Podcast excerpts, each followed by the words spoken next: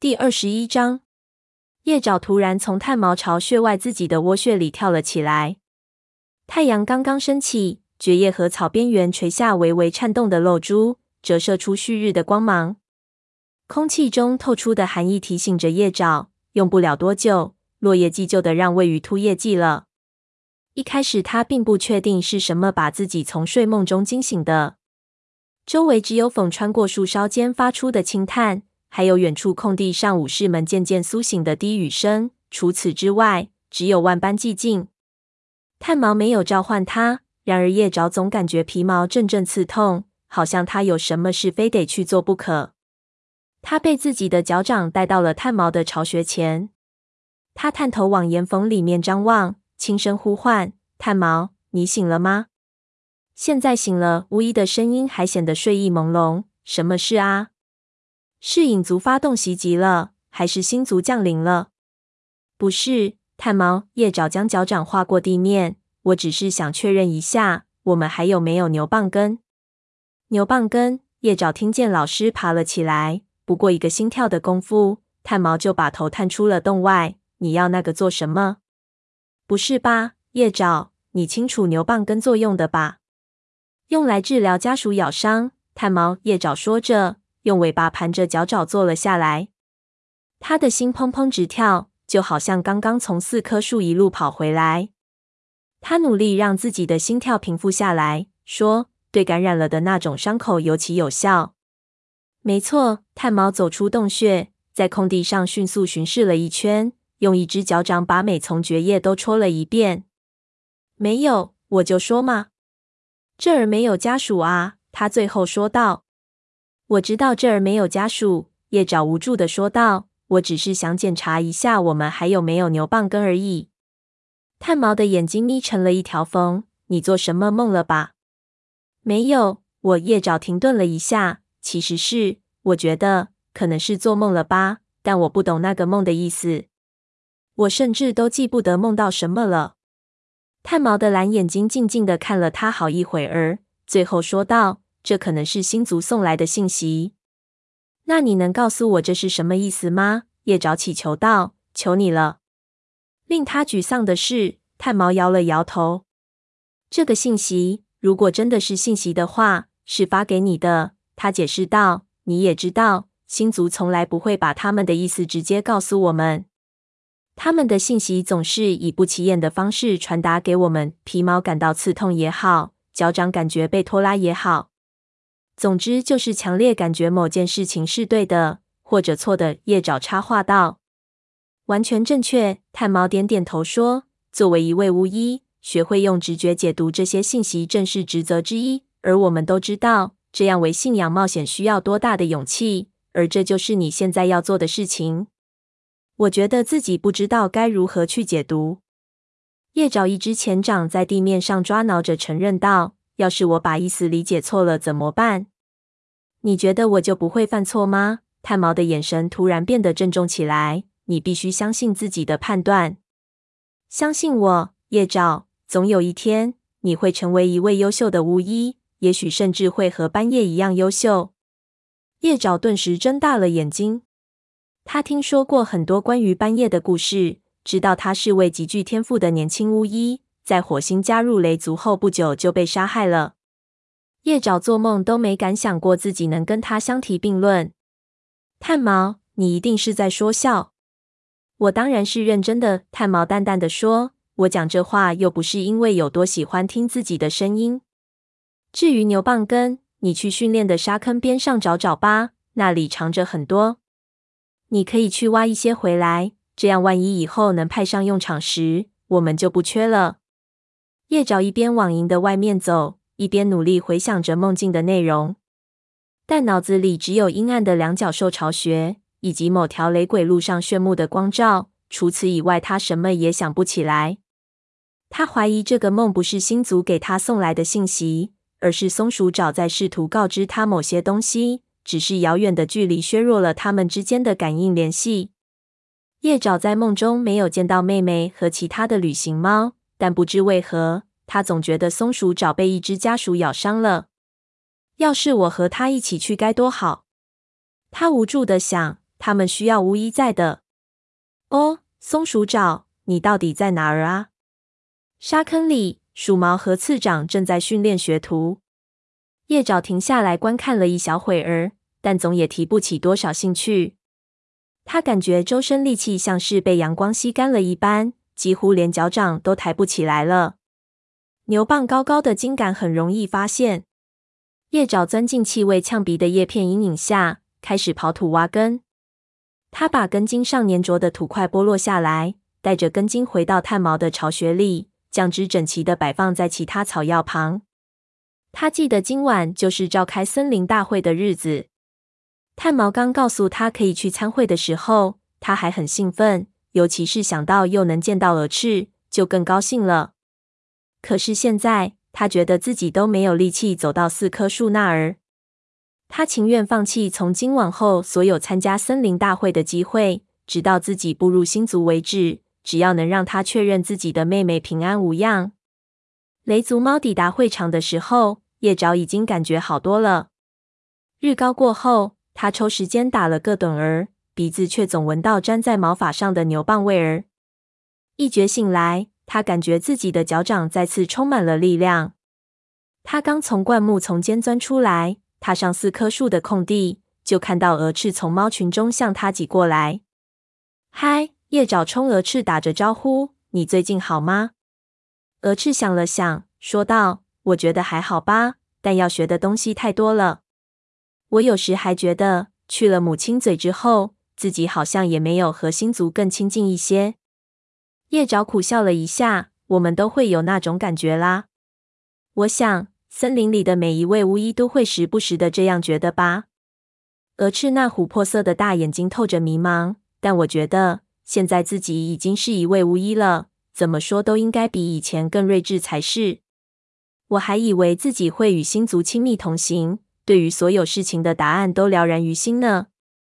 他看起来很失落。叶爪于是轻声抚慰地舔了一下他的耳朵，说不定哪一天你就实现了呢。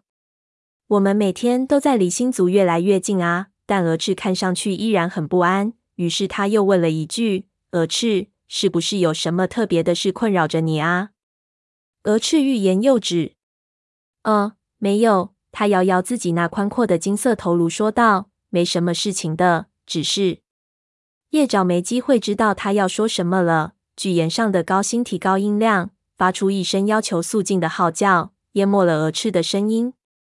暴星站在他的身边，而火星和影族族长黑星一起坐在稍微靠后的地方。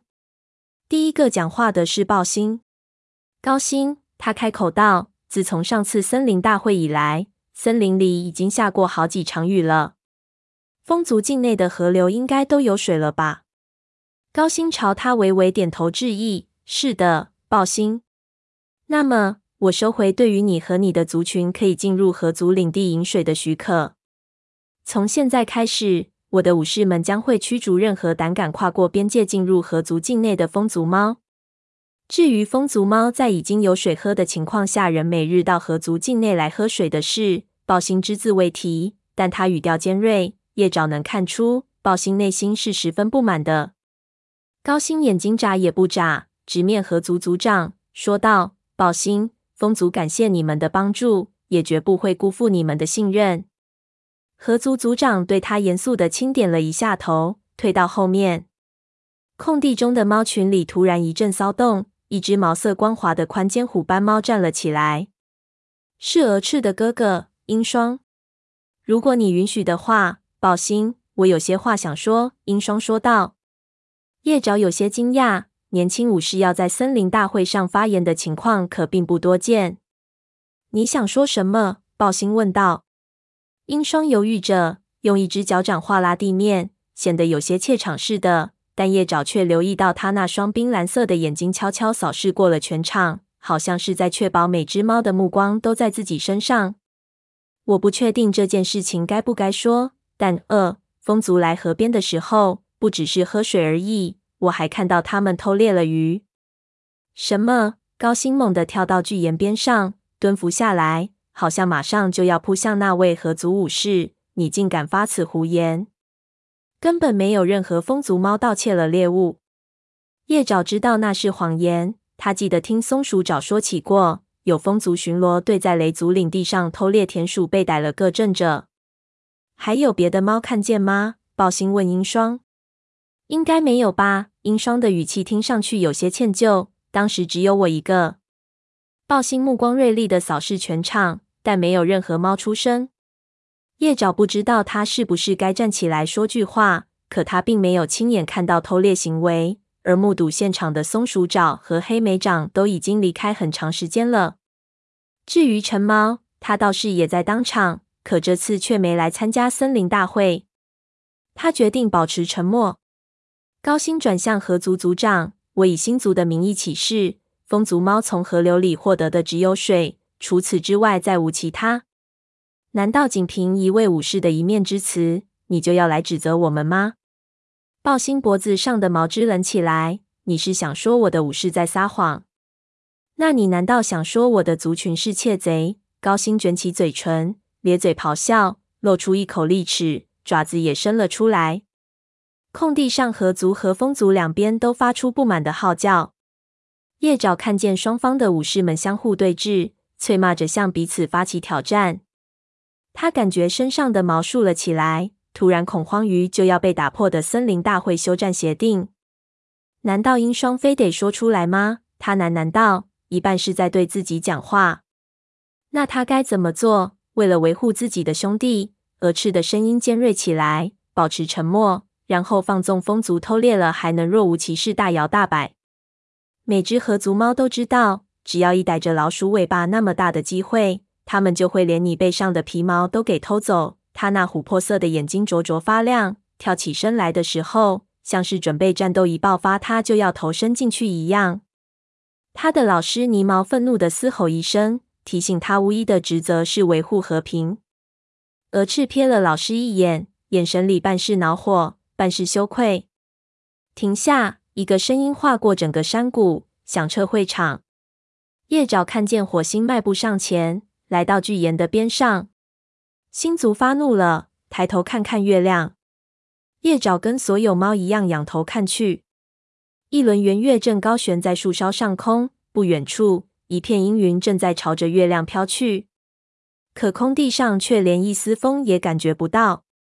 叶爪站立起来，如果星族的怒火足以让月亮被遮掩住，那森林大会就得被迫终止了。武士们都伏下了身子。刚才还爪牙相向的敌意已经消减得只剩惊惧。火星的声音再次响起：“豹星、高星，难道你们只因为一位武士的一句话，就要把自己的族群拖入战争之中吗？”英双，你有没有可能是看错了？英双顿了一会儿，眯起眼睛盯着雷族族长。我说的是实话，他最终开口答道。但我想，看错了也是有可能的吧。照在水面上的阳光，或者其他什么，有可能让我看花眼了。那就让河族与风族之间继续同享和平吧。火星说：“高星已经承诺不会再去往河边了，我也会信守诺言。”高星脆道：“但是你应该教育教育你的年轻武士，好让他们知道要表现出尊重。”豹星，轮不到你告诉我该做什么。豹星余怒未消。但叶爪看得出危机算是过去了。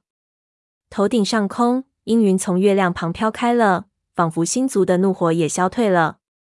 想想眼下森林的生活是多么惬意。火星劝导两位族长：猎物充足，河里的水又涨起来了。为了迎接落叶季和枯叶季，我们都已经做好了准备。入侵他族领地完全是没有必要的行为。他朝黑星望了一眼。黑星一直满脸了然的坐着，似乎在享受旁观其他族群间的纷争。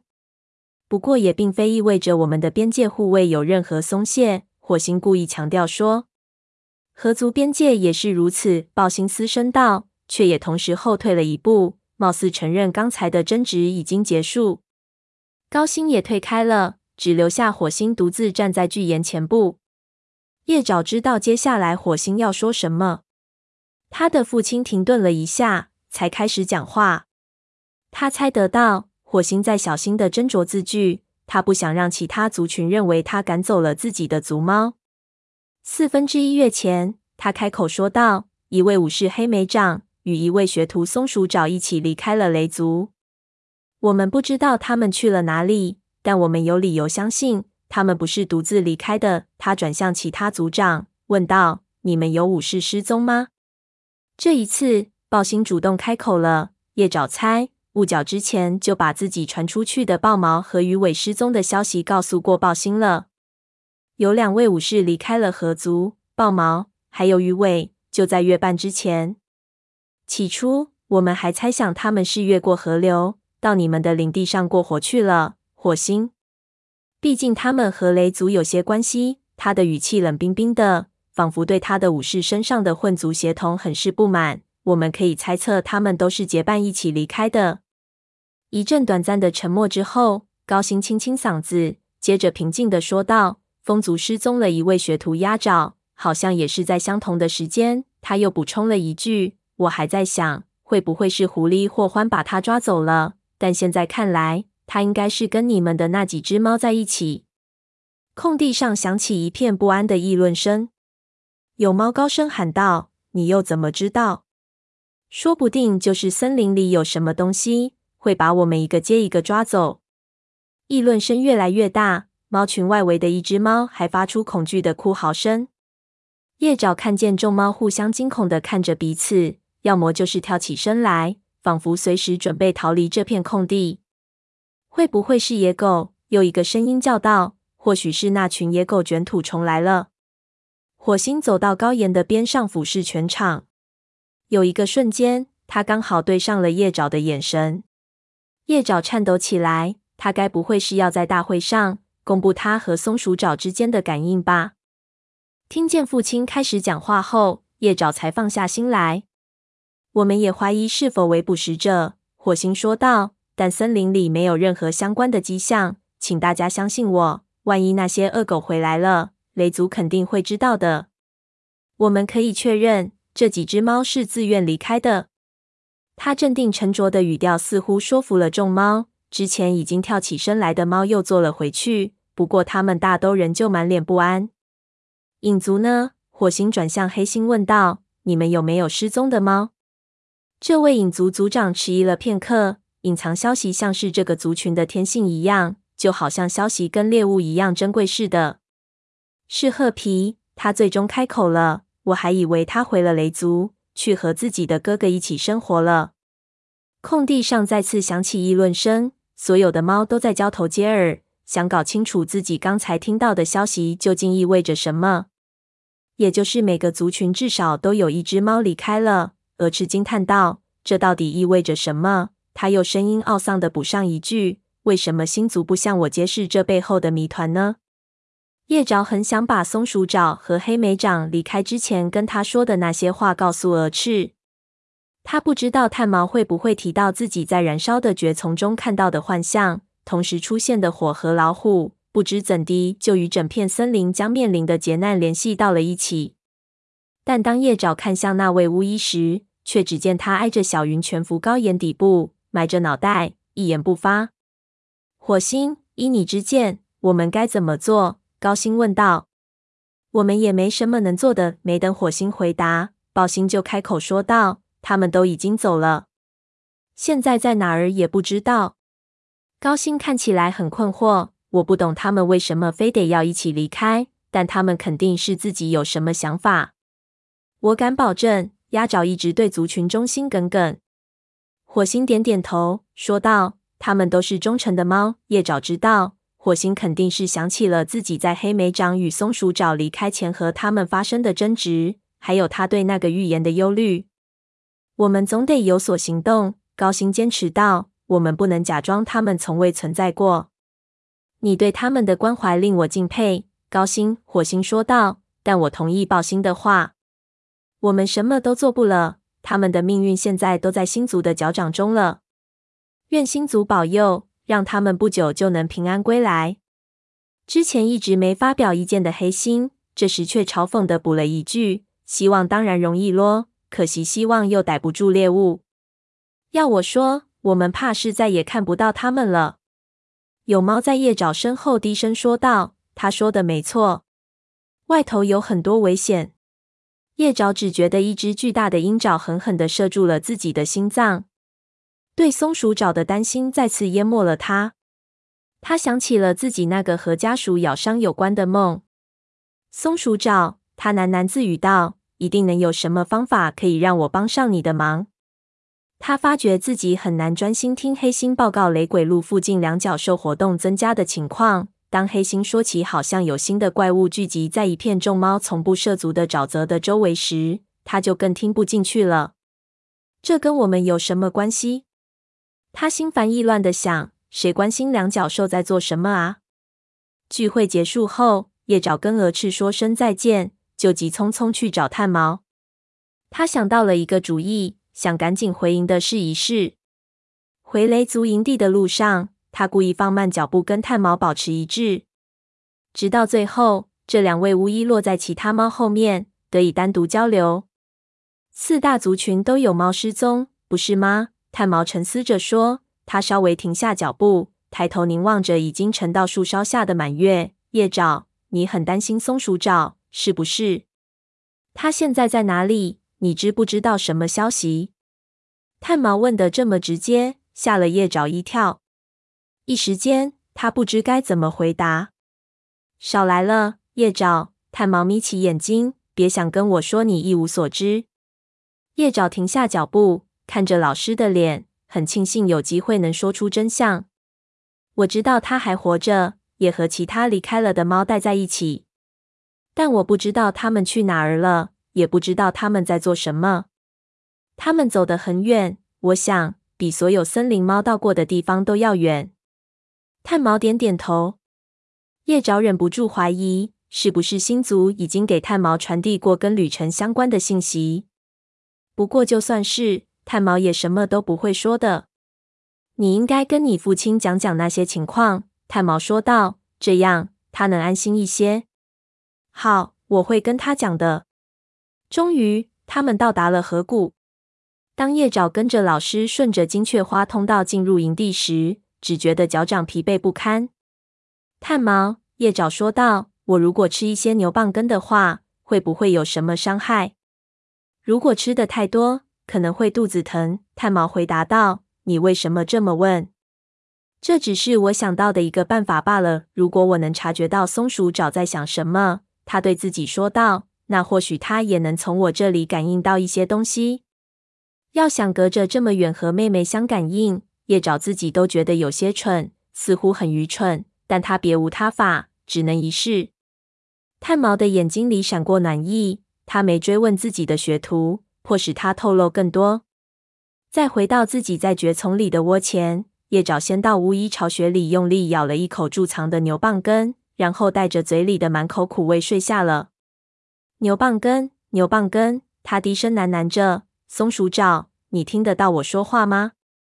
牛蒡根可以治疗家鼠咬伤。